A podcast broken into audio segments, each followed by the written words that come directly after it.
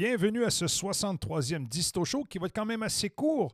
Un petit intro à l'intérieur de la vie de Rammstein, c'est extrêmement rare. Euh, un texte de Christian Flake Lorenz, le claviériste du groupe, qui rend hommage au chanteur Till Lindemann, avec qui il partage la vie professionnelle depuis presque 30 ans. Un texte rare en français, gracieuseté de RammsteinWorld.com. Allez voir sur le site, c'est très intéressant. Moi, je vous en offre une version audio. C'est tout à fait charmant. Place à Flake. Texte de Flake pour les 60 ans de Till Lindemann. À l'occasion des 60 ans de Till Lindemann, Flake Lorenz, claviériste de Rammstein, a écrit un texte dans le journal Schundöchte Zeitung. Un homme bon, Till Lindemann, chanteur et parolier de Rammstein, a 60 ans. Félicitations de la part de son ami de longue date et claviériste du groupe. En fait, il n'est pas nécessaire d'attendre une date d'anniversaire marquante pour rendre hommage à cette merveilleuse personne. On pourrait simplement faire une pause et rendre hommage à cette force de la nature n'importe quel autre soir. Il se peut également que l'anniversaire de Till ce mercredi ne soit pas vrai, même lorsque Bravo a fait un reportage sur Rammstein pour la première fois au début des années 90, nos dates de naissance étaient complètement fausses. Nous étions beaucoup trop vieux pour le public cible de Bravo à l'époque, alors les rédacteurs nous ont simplement rajeunis de quelques années. Ce n'était pas un problème car Internet était encore vide. Nous avons vite compris quel âge réel n'a pas d'importance. Beaucoup plus tard, quand Rammstein a eu du succès, être vieux, c'était encore mieux. Vous pouvez gérer plus calmement toutes ces bêtises et profiter de votre bonheur en paix. De plus, l'âge d'une personne est juste dans l'œil de celui qui regarde. En tout cas, je ne connais personne qui se dirait vieux. D'un autre côté, je me souviens encore comment. En tant que jeune musicien, je n'arrivais pas à me calmer lorsque je découvrais que le guitariste d'un groupe avec lequel j'étais ami avait plus de 30 ans. Il peut encore faire de la musique? Ai-je demandé. Les hommes de plus de 50 ans étaient des grands-pères, à moitié morts, bêlants et vêtus d'affreux vêtements bruns. Ils étaient l'ennemi naturel de tout adolescent.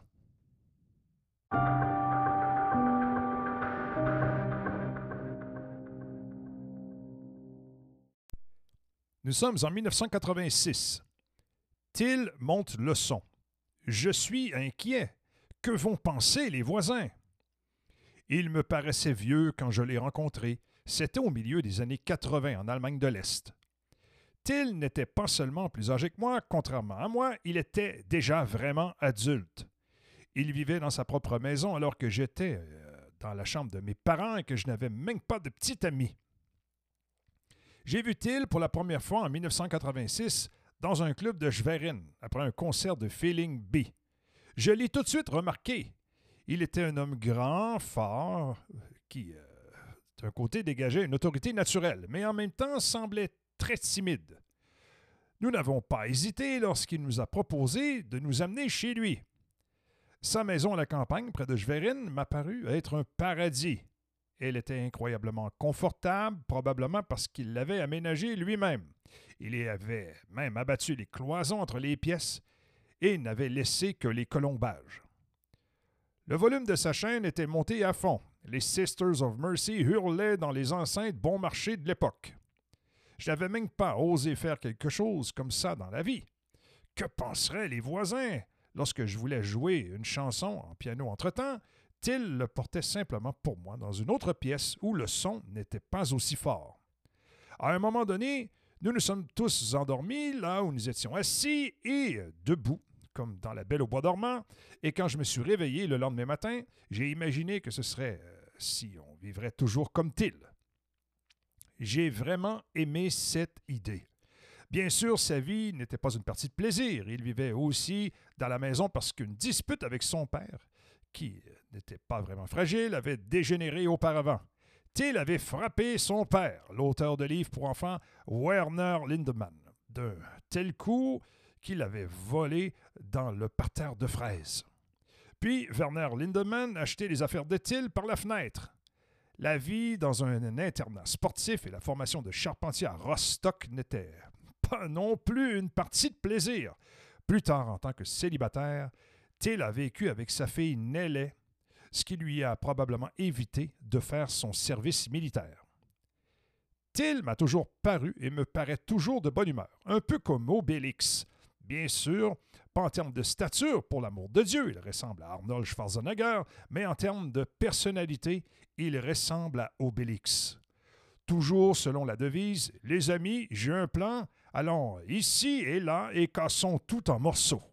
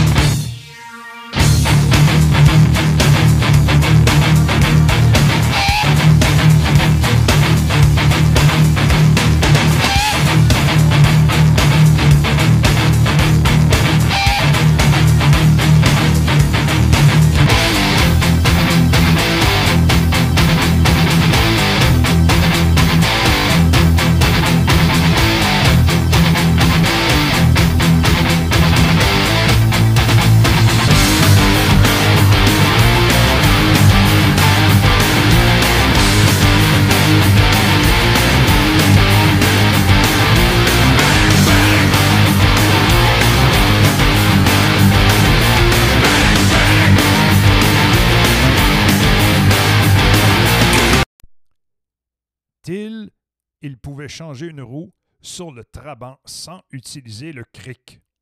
Lorsque le mur de Berlin est tombé, Till s'est rendu à Lubeck avec quelques amis et a dépensé tout l'argent de l'Ouest qu'il avait économisé et échangé en oursons de guimauve. Il s'était assis dans l'embrasure d'une porte et les a tous mangés. Bien sûr, il gère aussi un sanglier. C'est un avantage à l'époque d'habiter si près du remblai du chemin de fer. Quand un serveur a demandé à Till s'il a aimé sa nourriture, il répond généralement Oui, merci, c'était copieux. Par ailleurs, il partage le grand amour d'Obélix pour les petits chiens. Till est avec, prétendument, Saint François d'Assise, qui a écrit Le chien me reste fidèle dans la tempête, l'homme pas même dans le vent. Et comme Obélix, Till semble être tombé dans une potion magique, car il a vraiment d'énormes pouvoirs à cette époque. Il pouvait changer une roue sur le tabran sans utiliser de cric. Autrefois, lorsque nous devions travailler comme videurs dans un festival en plein air, Till tapait du poing dans la vitre d'une voiture pour retenir le conducteur. Si Till voit une étendue d'eau, il y plonge immédiatement et la traverse comme un bateau à moteur. Il prend à une main les mâles que nous transportons dans le studio ou dans la salle de répétition. Si une porte est fermée à clé quelque part, il me fait passer par une fenêtre du deuxième étage pour que je puisse tout ouvrir de l'intérieur. Je n'ai jamais rencontré quelqu'un d'aussi pragmatique en ce qui concerne la musique et les paroles. Au départ, Till n'aurait jamais songé à devenir chanteur. Il a certes observé que les musiciens de Schwerin avaient du succès auprès des femmes et ensuite joué de la batterie dans un groupe punk. Mais pendant toutes ces années, je n'ai jamais eu l'impression que la musique punk l'intéressait particulièrement. Un spectacle de scène efficace et bien pensé a toujours été plus important pour lui. Par exemple, Till un jour a mis des poulets dans la grosse caisse et n'a retiré le tissu qu'après la première chanson faisant tomber les animaux sur la scène. Des foules enthousiastes, des prix et des honneurs, tout cela le laisse en fait complètement froid. Lorsque Till devait chanter avec nous, cela a été très difficile pour lui au début, car en tant que chanteur, vous ne pouvez pas vous cacher derrière un instrument ou un autre musicien. Puis il a mis des lunettes pour ressembler à un insecte sympathique. Till a chanté magnifiquement profondément et de manière apaisante.